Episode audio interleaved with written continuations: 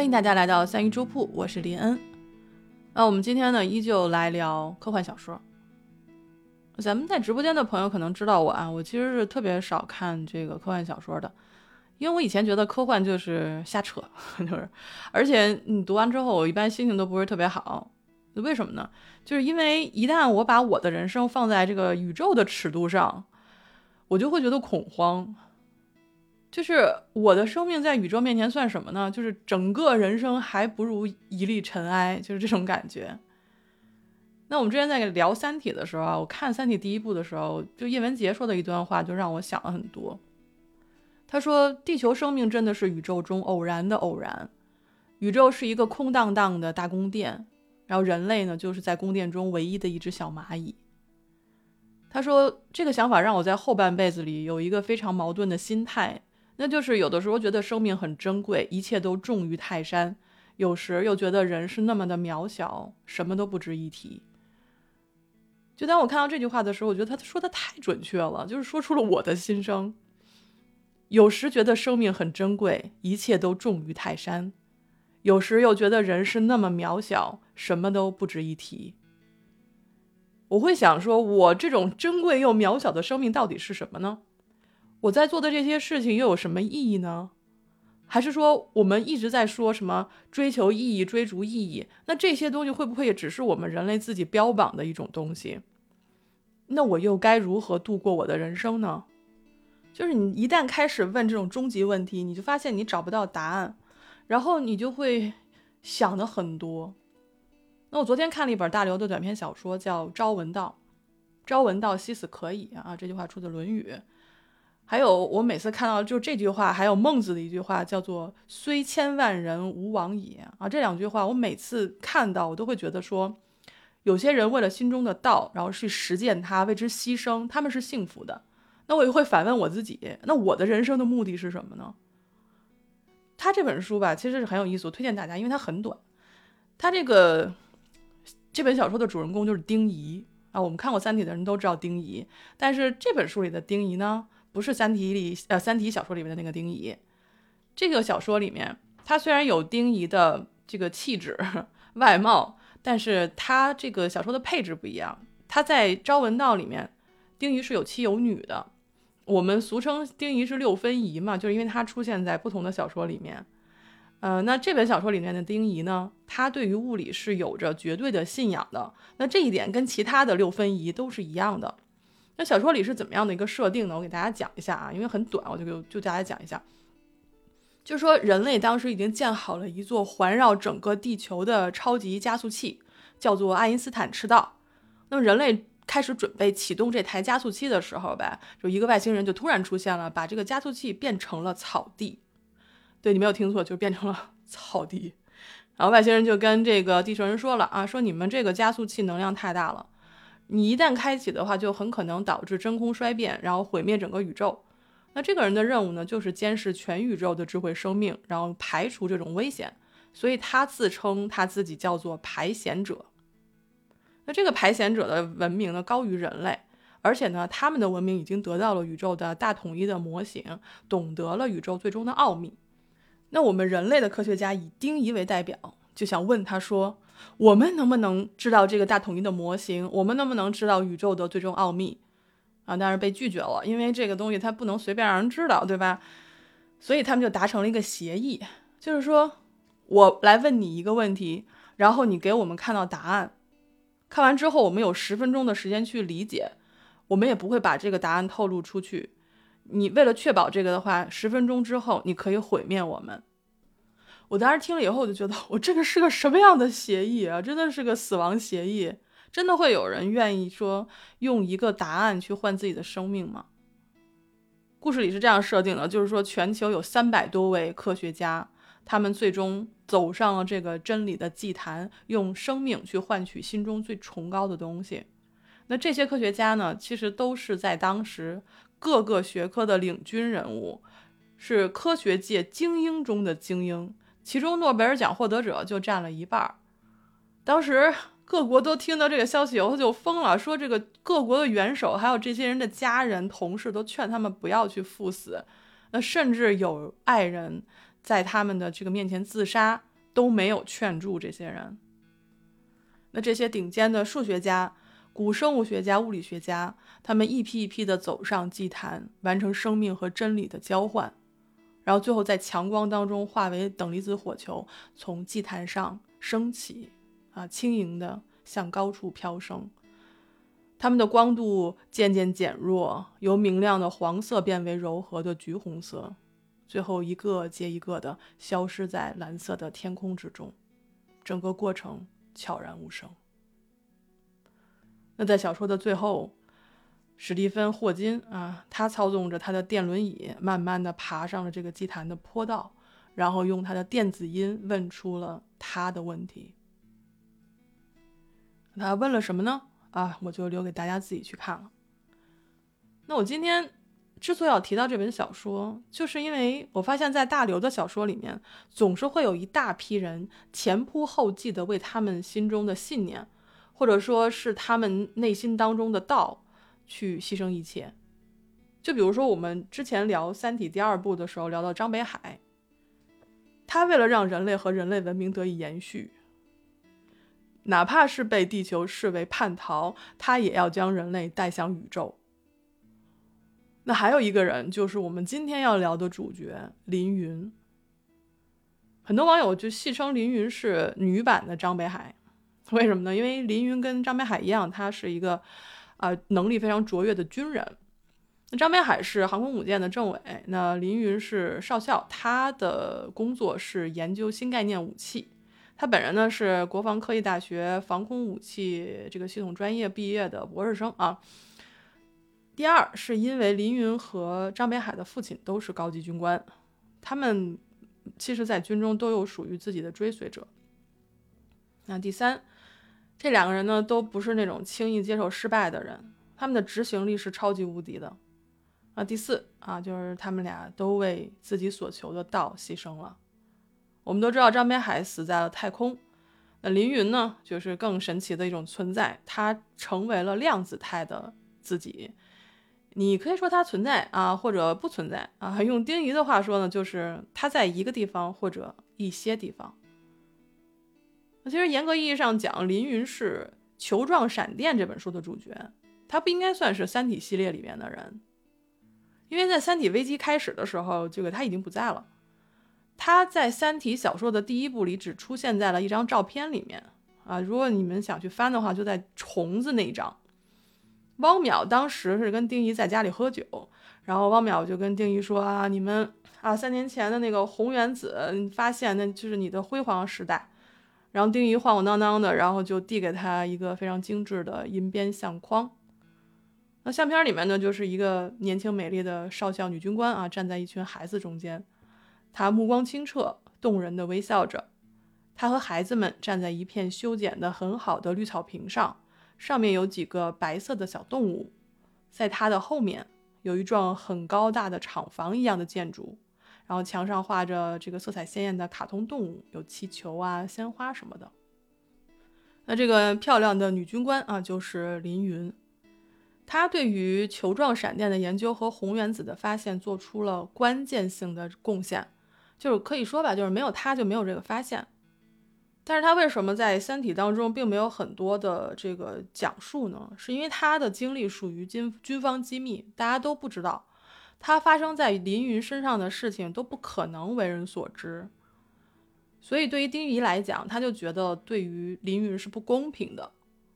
因为正是因为林云对于球状闪电武器研发的这种坚持，你才有了丁仪后面发现红电子和红原子的可能。在《球状闪电》这本书里面，正是因为有了林云的殉道，才让书中虚构出来的中美战争提前结束，才能有我方的胜利。但是这些是机密，所以林云的努力和牺牲让丁仪觉得非常的惋惜。他是很爱林云和很尊敬林云的。那这一点呢，在后面的《三体》后面的故事里也有一些体现，就是在丁仪死前，也就是。后面末日之战，他去触摸水滴，然后后来被水滴气化之前，他曾经对同行的军官西子哦提到过林云。有时候我就想，我说其实丁仪吧，他在《三体》里面的塑造是挺工具人的。当然，这个符合大刘对他所有角色的定义，那就是功能性的。丁仪的任务就是，嗯，在《三体》里面第一部里面，对于自杀的杨东的生前的生活提供一些细节，而且在整部书里对于物呃理论物理提出一些建议，以及就是推动剧情发展。那其实呢，我一直对丁仪这个角色吧，我就有一点疑惑，就是他会不会被我们低估了？我为什么会有这种感觉呢？是因为史强曾经当着罗辑的面夸过丁仪，他怎么夸的呢？他夸丁仪是大气之人，正儿八经的大智慧，还让罗辑跟他学一学。哦，我当时看到这段的时候，我就说，哎，这这个罗辑在第二部里已经算的是。看得很开的人物了，这么洒脱的人，还需要还要需要学丁仪吗？丁仪干了什么？然后我还专门去翻了一下他之前干的事儿，然后后来发现，嗯，大刘确实写的挺工具人的。那我就想，作为一个比逻辑还要大气、比逻辑还要大智慧的人，他到底干了什么？然后我就发现，如果我看了看完了《球状闪电》，我就能够解答这个问题了，我就知道为什么大师要这么说了。因为在《球状闪电》里面，丁仪他虽然算是男配角，但是他的定位非常清楚，他的描写也是非常怎么说，非常的到位的。他给自己的定位非常清楚，就是我的生命属于物理学。他做事情就是将事物简单化，去繁就简。他一句话直指本质，他甚至不会介意你怎么看他，你讥笑他、厌恶他都没有关系。他只站在他那个高度上说话。他说话的时候，一般人都会觉得他说话是玄而又玄，然后有点近乎变态的那种执着，一天神神叨叨的。我给你们举个例子啊，他就曾经说，说我所研究的东西尺度要么在十的负三十次方厘米以下，要么在一百亿光年以上，在这两个尺度上，地球和人类都微不足道。从物理学的角度看，生命这种物质运动形式与其他的物质运动相比。并没有更高的含义。从生命中你找不到新的物理规律，所以从我的角度看，一个人的死与一块冰的消融没有本质区别。在书里，他真的是很神神叨叨的，他可以告诉你说真相就在你眼前，只是你的视力不好。我发现这个这个是字面意思啊，为什么？因为在这个球状闪电里面啊，他们发现那个一开始发现了红电子。大哦，他就说你们在眼前，就在你们眼前，你们没有看到，请你们仔细看，大家都看不到，觉得他在跳大神儿。然后这时候他拿了一块板子啊，放在了红电子后面，有了背景，他就说你们再仔细看。所有人还以为他疯了，然后结果突然就有人看到了一个透明的空泡状的球状电子在空中漂浮，就是这样的一个人。他爱林云，即使林云的上司对林云的评价是在工作上你一贯我行我素，独断专行，为了实现自己的想法不择手段，习惯于超出自己的职责范围去干涉一切，常常绕过基地领导自行其事。我就看到这两个人的评价吧，我就发现这两个人真的是非常相似的。他们虽然在各自的领域，但是他们能够理解对方，因为很多时候是不用言传也能理解的。因为两个人都是有这种，你怎么说？一个是怪，一个是在自己领域上的一种专精，再一个就是对于自己认为对的东西的执着。那我们今天主要聊凌云。那书里的凌云是美丽的、智慧的，也是冷酷的、危险的。凌云是一个非常复杂的人。他可以为了达到目的，不去做道德上的考量，做事不择手段。他这个人呢，对于武器和战争有着超乎常人的关注和热情。我们来举个例子，咱们一般有车的人习惯在车里挂一个小挂件，是不是？啊，凌云车里挂了一个什么？他挂了一个竹节儿的小饰品。但就是这个竹节儿小饰品啊，它本身是一个处在激发状态的防布地雷。这玩意儿真的，如果你 稍加碰触啊，搞不好就炸了。他身上带了一个很别致的胸针，是一柄利剑。是什么材料呢？是这个由排列技术产生的硅材料制成的。它的刀刃啊，只有几个分子的厚度，但却是世界上最锋利的剑。他就把它别在自己胸口的位置上。还有，他曾经研制过一种液体地雷，但是那个时候呢，因为受到限制，没有办法应用于战场，要不然就是违法。但是他就利用黑市，把他的地雷给卖给了这个战争的双方，得到了实战上的数据。他后来研究球状闪电的武器，连自己的命，还有他追随者的命，都毫不犹豫的就献上了。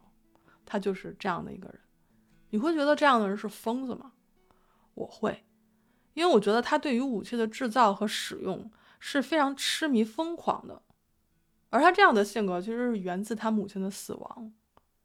在他五岁那年，他母亲是军人，去参加了对越自卫反击战，遭到了越南军队释放的马蜂的攻击而中毒牺牲。一般，如果小孩子面对母亲惨死这种情况，可能会产生两种不同的反应。一种就是可能他终身都厌恶与战争有关的一切，或者还有可能就让他专注甚至于热衷于跟战争有关的一切。那非常不幸，林云属于后者。这段话是他父亲林峰说的。他父亲也是一个高级军官，作为军人，他可能。理解他女儿的一些，但是又不理解女儿的另外一些。我甚至觉得他父亲有的时候是不太了解他的女儿的。其实他对于凌云的评价，也代表着我们读者对于凌云的评价。这个要看到结尾的时候，我们才会知道他为什么如此的痴迷，为什么对于球状闪电武器这么痴迷，他为什么一定要找到一种威力极大。就是甚至可以左右战争的武器。那我们就先来讲一讲这个球状闪电的故事到底讲了点什么。那球状闪电呢，它肯定有一个男主角，因为我们知道女主角是林允。那男主角是谁呢？他没有名字，我们只知道他姓陈，书里一直都管他叫陈博士。所以我们有时候开玩笑就说说这人可能姓陈，就叫博士。那陈博士呢？小的时候经历过一次灭门惨案，就是他在十四岁生日的那一天，是一个雷雨天，然后他家里就进了球状闪电，他父母就被雷击中，化成了灰。但是很神奇，就是他们坐过的板凳是凉的，书架上有三分之一的书呢成了灰，呃，冰箱里呢的冻鸡、什么生虾、生鱼都熟了。那陈博士自己穿的背心儿被烧成了灰，但是外面的夹克还是好好的，家里的电器也都还好好的。所以从那天起，陈博士就迷上了一样东西，就是球状闪电。他就想知道这个东西从哪来，它为什么会造成这样的后果，然后这个东西又消失到哪里去了。而且更神奇的是。他大二那年回到两年没有回来的家里面，却发现了很多奇怪的现象，就比如说家里特别干净。他两年前走的时候忘了倒扣过来的那个杯子被扣过来了。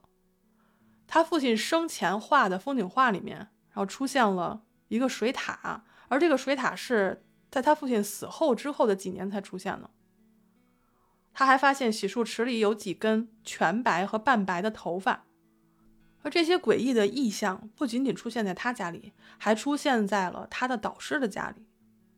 他导师叫张斌，呃，就是一个好像对大自然很麻木的一个平庸之辈。但是后来陈博士才发现，他的导师一开始就很反对他研究球状闪电的原因是，他自己研究球状闪电研究了一辈子，所以他必须得承认，他没有研究出来任何东西。这是一条没有结果的道路，所以他不希望有人再走他自己的路。那他导师的妻子郑敏也是一个研究球状闪电的科学家、物理学家。他的妻子死于一次与球状闪电的接触。他妻子死后，在他导师的家里也出现了很多异状，就比如说他妻子的演算笔记居然会出现在就是张斌的笔记本里。而且这个笔记是在他妻子死后才开始记录的。就这些意象，你到底怎么解释？然后大刘就带着我们读者就开始去追寻这些异象发生的原因。那我们的陈博士啊，后来认识了林云，在他的帮助下，开始正式研究球状闪电，然后两个人就开始了艰苦卓绝的研究。就他俩的这个研究过程吧，让人看的真的是很揪心。就是你刚有一点进展吧，马上迎头一盆冰水。这就跟看网络小说跟修仙小说的那个套路是完全不一样的。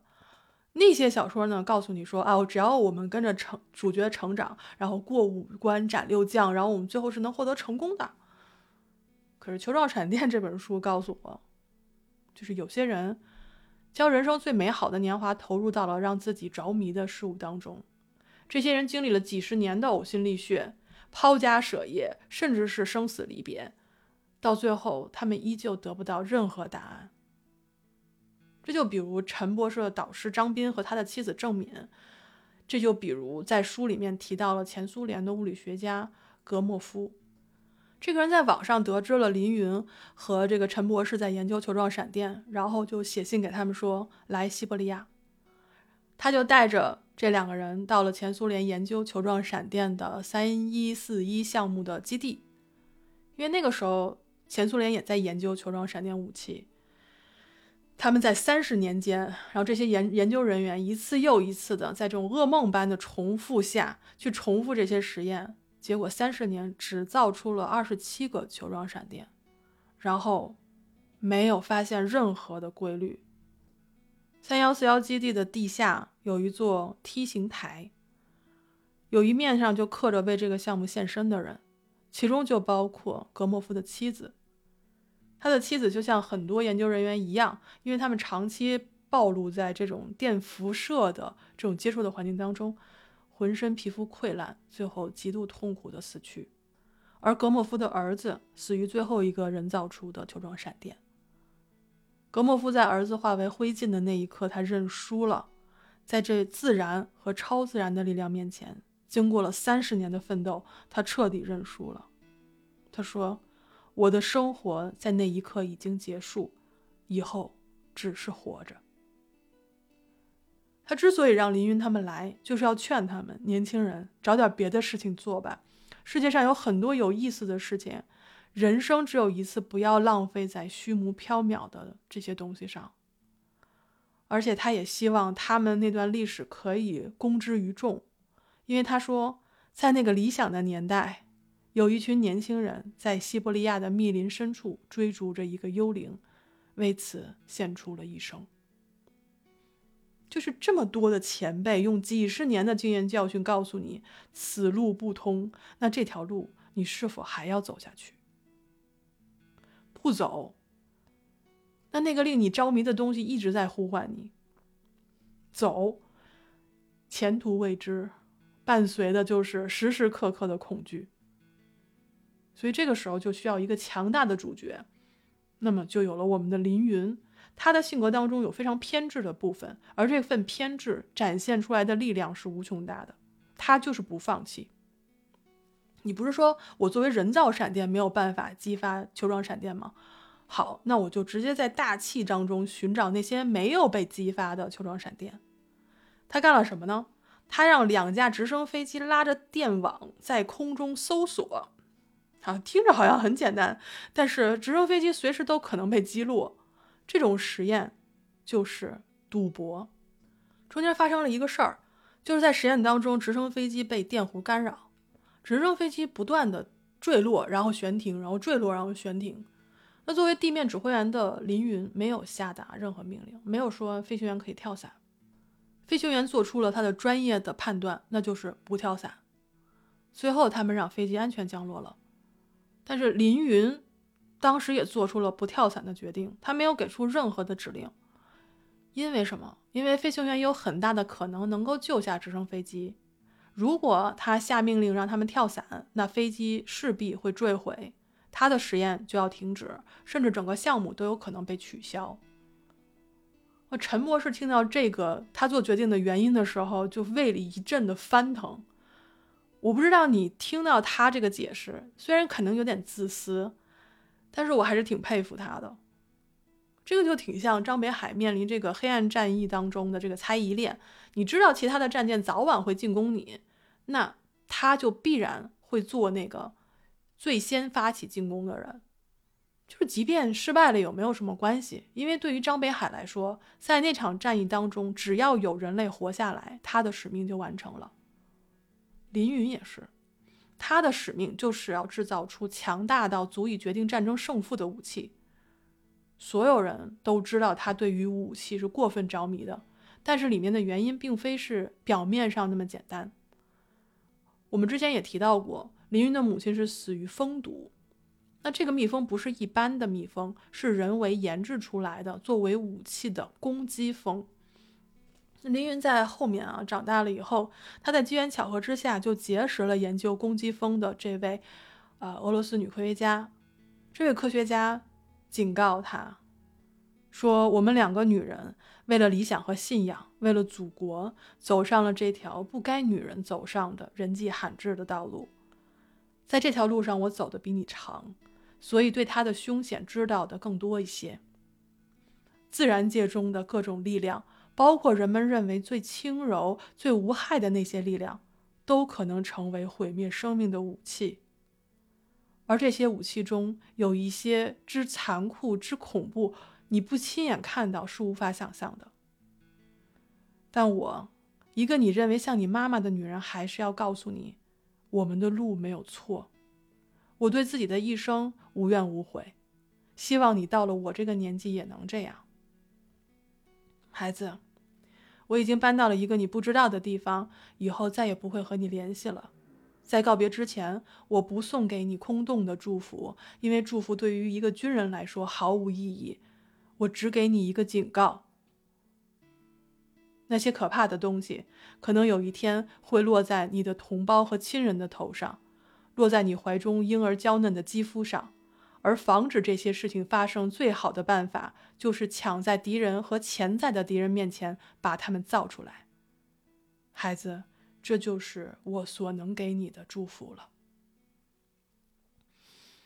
林云对这位科学家可以说是怀有恨意，更怀有敬意。就是人类的情感有多复杂呢？我看这一段的时候，稍稍理解了一些。可以说，林云正是基于这个警告，他对于武器研究是越来越痴迷。之前的电网激发结果不满意，他就去找到了丁仪。那在丁仪的指导之下，他们成功的捕捉到了大气当中的红电子，而进而就制造出了凌云心心念念的球状闪电武器——雷球机关枪。它的原理就是，由于红原子只能将能量释放给某一类物体，就比如说，如果他这次选中击中的是牛羊，那么这一类的红原子下一次也只会选择牛羊。那比如说，还有一类的红原子，它只击中芯片。那么它下次再去攻击的话，它也只选择芯片，不会伤害到生命和周围的建筑物。就当我看到这里的时候，我觉得欢欣鼓舞啊！终于武器也造成了，然后特种部队也成立了，故事应该朝着高潮的部分开始发展了吧？但是啊，这一盆冷水又泼了过来，因为丁仪发现了球状闪电呈量子效应，也就是说，当有观察者的时候。被发射出去的球状闪电的状态坍塌为一个确定值，那这个值跟我们在宏观世界的经验相符，所以它就击中了目标。但是在没有观察者的情况下，它就呈量子态，它的一切都是不确定的，它的位置只能用概率来描述。那在这种情况下，这一排发射出去的球状闪电实际上是以一团电子云的形态存在的。就是一团概率云，它击中目标的位置只占很小的概率。啊，我们换一个普通话来解释，那就是，如果你不看着这些发射出去的雷球，它就打不中目标。而且只要是有了观察者，你就永远看不到概率云。而且不仅如此，你就算去除了量子效应，还有一个非常大的问题，因为我们使用球状闪电是作为武器的。那球状闪电能被磁场加速，它同样也可以被磁场偏转。也就是说，即便我们制造了武器，对敌人使用了武器，那敌人很快就能够用反向磁场来防御球状闪电。所以这种武器投入实战就会面临非常有效的防御。这可以说是一盆巨大的冷水啊！我当时就觉得大刘呀，你写这个 写这个故事有必要给自己设置这么多障碍吗？啊，事实证明还是有必要的啊！因为这个武器的研制确实就是这样一层一层这么下去，也会勾着我们一层一层往下看。那这里呢，其实有一个小插曲是非常有意思的，就是林云和丁仪在测试量子效应的时候，有一天。他们说：“我去除所有的观察者，然后看看是否能够击中目标，它的这个概率是多少。”然后他们发现，即便是去除了所有的观察者，比如说我眼睛不看，然后把所有的监视器都关掉，雷球先后两次都击中了目标。这时候丁仪就要求停止实验和实弹射击，但是他显得非常的担心啊。林云当时的反应就是看了看丁仪。然后抬头看了一眼天空。这时候，我们的男主角陈博士，他的视角其实跟我们的视角是一样的。他们就想问说：“哎，为什么要停止实验？按理说，没有观察者，你是不应该击中目标的。可现在没有了观察者，却先后两次击中了目标，难道我们不应该搞明白是什么原因吗？”林云这时候仰头看了一下天，说：“不，有观察者。”我当时看到这儿的时候，我就一个机灵，为什么？因为如果没有人作为观察者，那么是否有非人作为观察者？球状闪电，我们经常把它作为《三体》的前传。那从这个角度来看，那个时候开始啊，三体人已经开始对地球进行观察了。那场测试的观察者可能就是外星生命。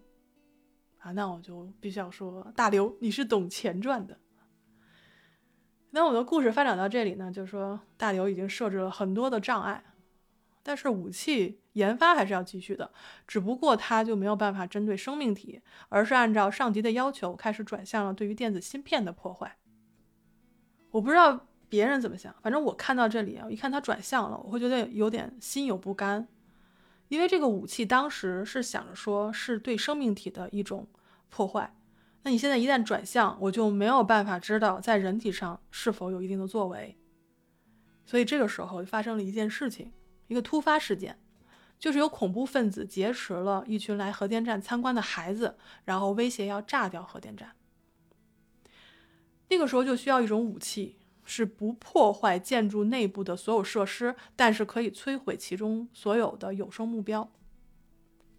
我就想问一下，看过《三体》第一本和看过《三体》电视剧的朋友，听到这种情况有没有一点点耳熟？我来稍稍提示一下：古筝行动。当时的会议上呢，就有人问丁仪。问他是否可以用球状闪电来解决审判日号的有生力量，同时保住船上三体与三体地球组织 ETO 的所有信息。当然了，球状闪电的性能是可以的，但是行动的时间不允许，因为球状闪电释放需要几秒到十几秒的时间，你就等于给了人家一个反应的时间。他一看情况不对，他有可能就直接把三体人发给地球三体组织的信息就直接删除了，那整个行动就失败了。所以当时球状闪电是没有用到，而是用了汪淼的纳米飞刃啊，就完成了这个古筝行动。但是在球状闪电里啊，是由于发生了炸核电厂的这个事儿，所以当时呢，警方跟军方都征求了林云的意见，是否可以使用球状闪电武器。因为他们有一种雷球是可以消灭有生目标的，武器的作用和威力是没有问题的，但是他们就面临了一个非常残酷的问题，就是里面有人质，武器没有办法分别八名恐怖分子和二十七名小学生，要是灭就全灭，那这个时候生命就被放在了天平两端，那一边是八加二十七三十五条人命。一边就是这个核电站爆炸之后的后果，这个反应堆比切尔诺贝利还要大十多倍，一旦爆炸，几十万人将死于核辐射。什么问题？电车问题放在了现实当中，所以我就想问，如果是你，你选哪边？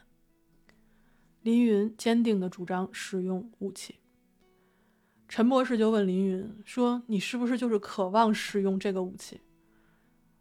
林云很平静的回答：“这难道不是一个很正常的心态吗？”所以最后这个行动使用了武器，然后里面的所有有生生命全被消灭了，化成了灰烬。也正是因为这件事情，陈博士跟林云彻底闹僵了啊！因为立场不同，陈博士是作为球状闪电的研究者，他痴迷于这件事本身；而林云是作为武器的研发者，他要看到的是武器的性能和应用。所以在这个事件之后，陈博士就离开了。那等到他再次听说林云的消息啊，是丁仪告诉他的，林云不在了。当时的情况呢，就是中美之间啊，在故事里开战了，所以林云对于武器的研发就更加疯狂。他和丁仪在陈博士导师张斌的墓碑上看到了量子态的郑敏留下的量子化的碑文，所以他们找到了捕获红原子核的方法，以及解开了量子化碑文中引起 F 的速度为四百二十六点八三幺米每秒的含义。就是如何产生红原子核聚变。我们说，球状闪电的能量其实挺大的，对吧？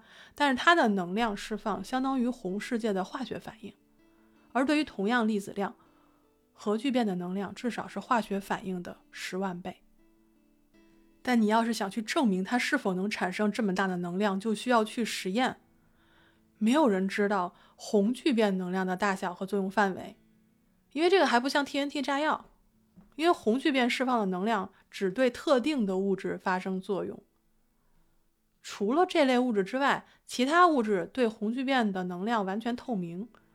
就是说，如果这类特定的物质的量很小，那么红聚变的能量衰减也就很小，它的作用范围就很大。好，我们举个例子，如果说是两千万吨级的能量，如果释放的目标没有选择性，就比如炸药。它可能是将五十公里半径的这个区域化为焦土，但是如果这个能量只与头发发生作用，那么这个爆炸就足以让全世界的人的头发都烧光了。而且对于红巨变啊，丁仪也说了，我还没有发现什么事情是我们能够预测的，所以你一旦进行这个实验，谁也不知道后果是怎么样的。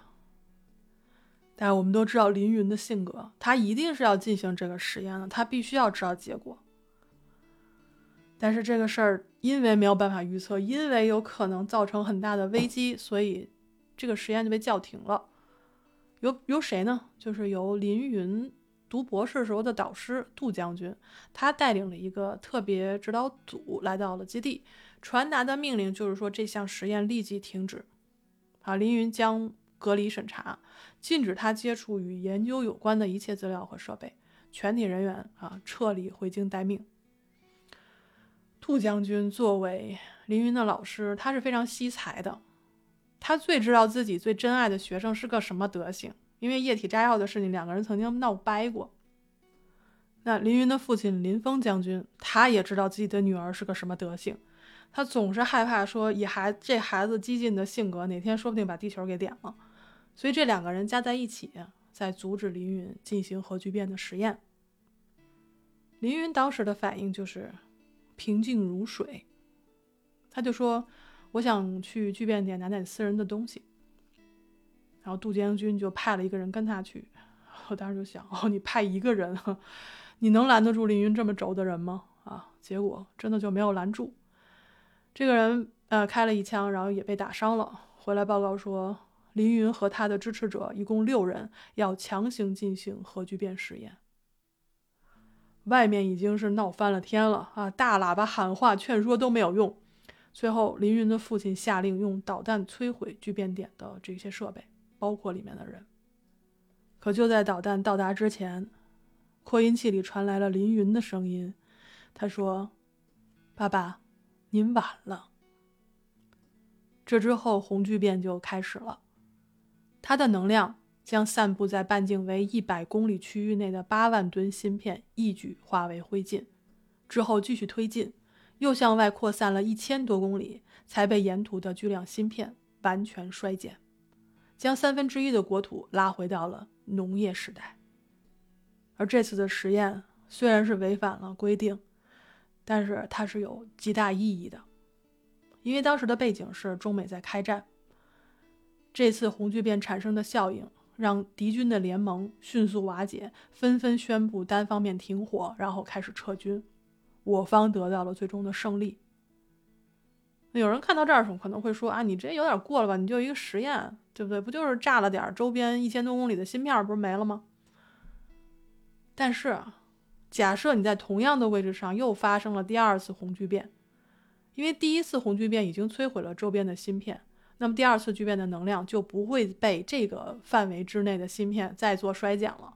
所以它将越过第一次被摧毁的区域，摧毁这个区域之外更大范围之内的芯片，直到被所遇到的芯片完全衰减。那么以此类推，我们不需要大规模的到别的地方去使用这种武器，而只在同一位置上不断的进行这种红巨变，那巨变的能量将传遍世界。那个时候，地球对他来说就是透明的。可能都不需要十次这样的巨变，就可以把全世界暂时拉回到农业时代。那摧毁芯片的红巨变可以使地球这么大一块的硬盘被格式化。你越先进的国家受到的打击就越大，而在向信息时代的恢复过程当中，将出现一个不确定的全新的世界格局。所以，我们胜利了。所以林云也真的做到了用一种武器结束战争，即便这个代价是他自己的生命。林云自己在红巨变当中被量子化。那这本书中的设定是，所有死于球状闪电的人都处于量子态。严格的说呢，他们并没有真正死去，他们都是薛定谔的猫，在不确定中同时处于生和死两种状态，而我们也永远看不见他们。因为他们的坍塌态是死亡，他们只能在量子态中的某一个概率上以生存状存在。那当我们作为观察者出现的时候，他们就立刻坍塌到毁灭状，坍塌到他们的骨灰盒或者是坟墓当中。那这本书有一个特别有意思的设定，就是如果有意识的量子态个体能够进行自我观察，它就能够抵消其他的观察者，维持量子态不坍塌。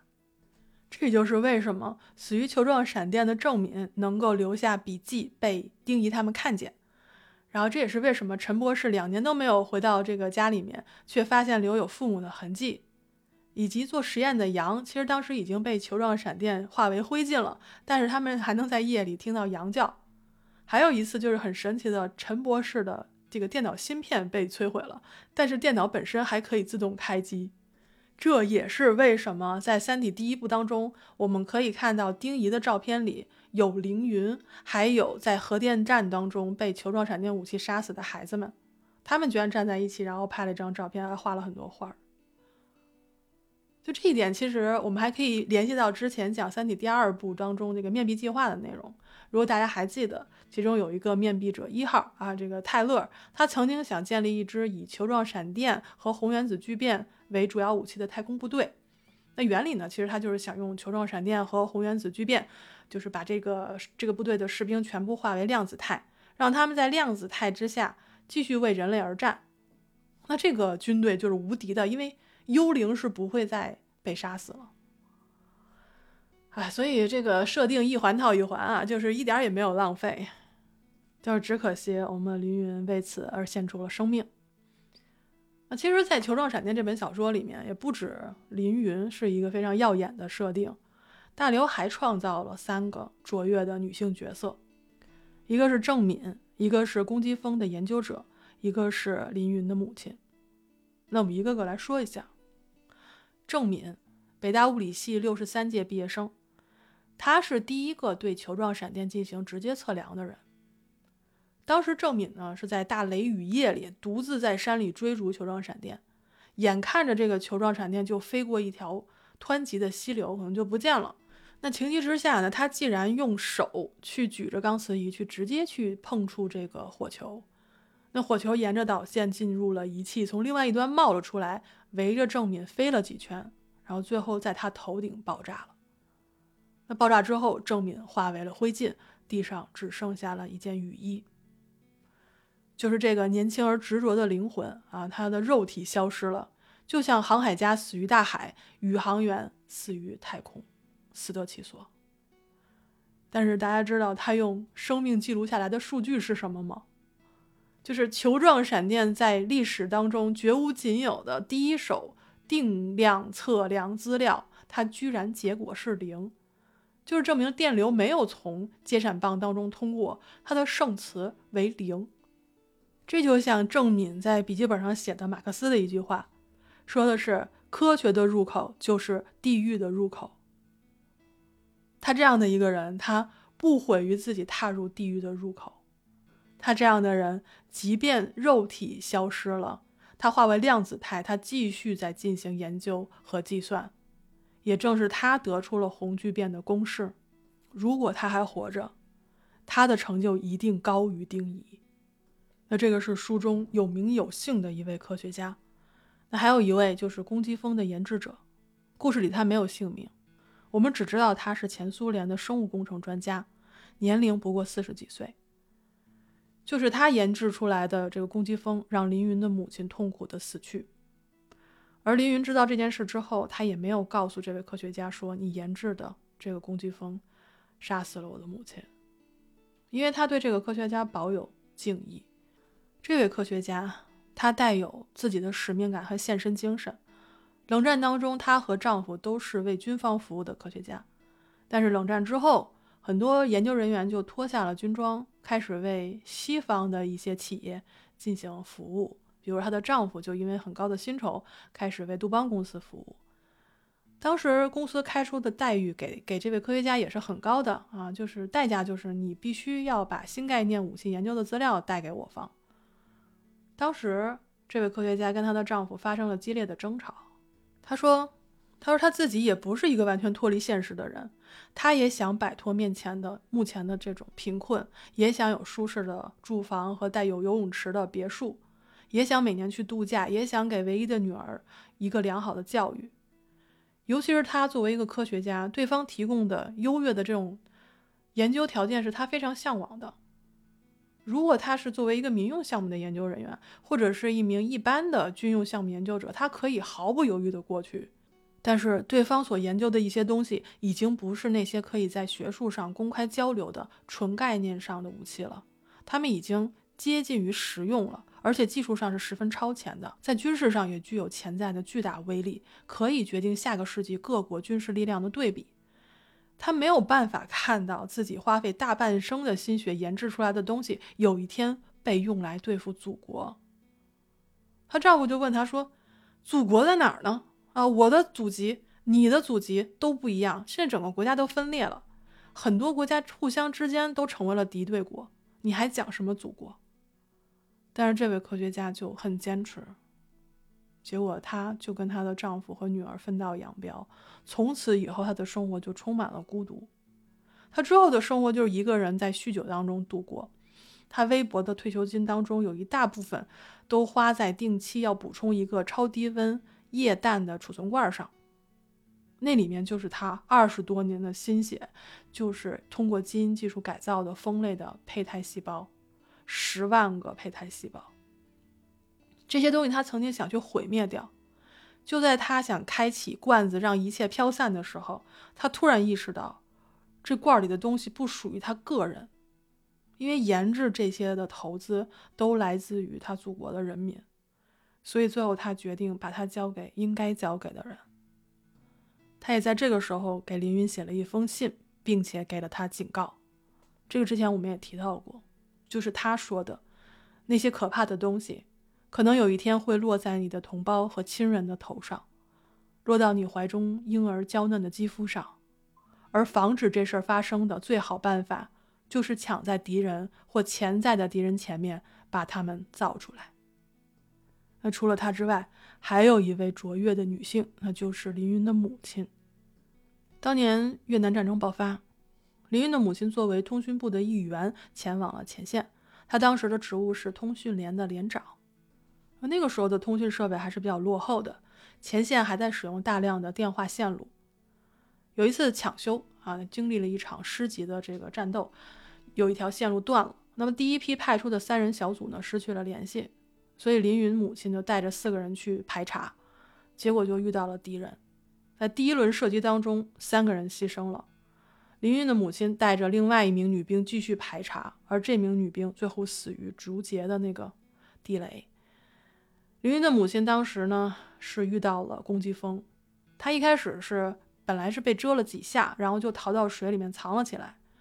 但是她作为军人，有她必须要完成的使命，所以她最后就爬出了池塘，去找到了断线的地方进行接线。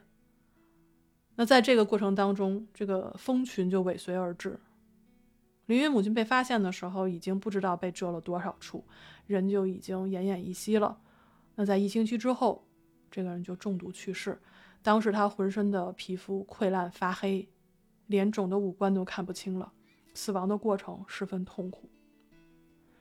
那我们刚才聊的这三位啊，林云的母亲是通讯兵，攻击风的研制者，他是生物武器的研制者。郑敏是物理学家，呃，主角林云他是新概念武器的研制者。有时候我在想，说我也一定要强调大刘塑造了四位卓越的女性，其实没有必要，因为真理面前何必强调性别？这些人走上真理的祭坛，用生命去换取自己认为最重要的东西。我可以说他们是疯子，是傻子。但我的评价算什么呢？我可以称赞他们是卓越的，是伟大的，但这些评价又算什么呢？我又算什么呢？人的生命脆弱而飘忽不定，经不起一丝微风。我们人类的尊严，全部尊严，都在于思想之上。我只是在不断问自己一个问题，那就是：人生的目的是什么？在《球状闪电》这本书里面，陈博士的父亲曾经对十四岁的陈博士说过这样的一段话。他说：“过一个美妙的人生并不难，你选一个公认的世界难题，最好是只用一张纸和一支铅笔的数学难题，比如哥德巴赫猜想或者费尔马大定理什么的，或者连纸笔都不需要的纯自然哲学难题，比如说宇宙的本源之类的。”投入全部的身心去研究，只问耕耘不问收获，不知不觉的专注之中，一辈子就过去了。人们常说的寄托，也就是这么回事儿。或者相反，把挣钱作为唯一的目标，所有的时间都想着怎么挣，也不问挣来干什么用。你到死的时候，就像葛朗台一样，抱着一堆金币说：“啊，真暖和呀。”所以，美妙人生的关键。在于你能迷上什么东西。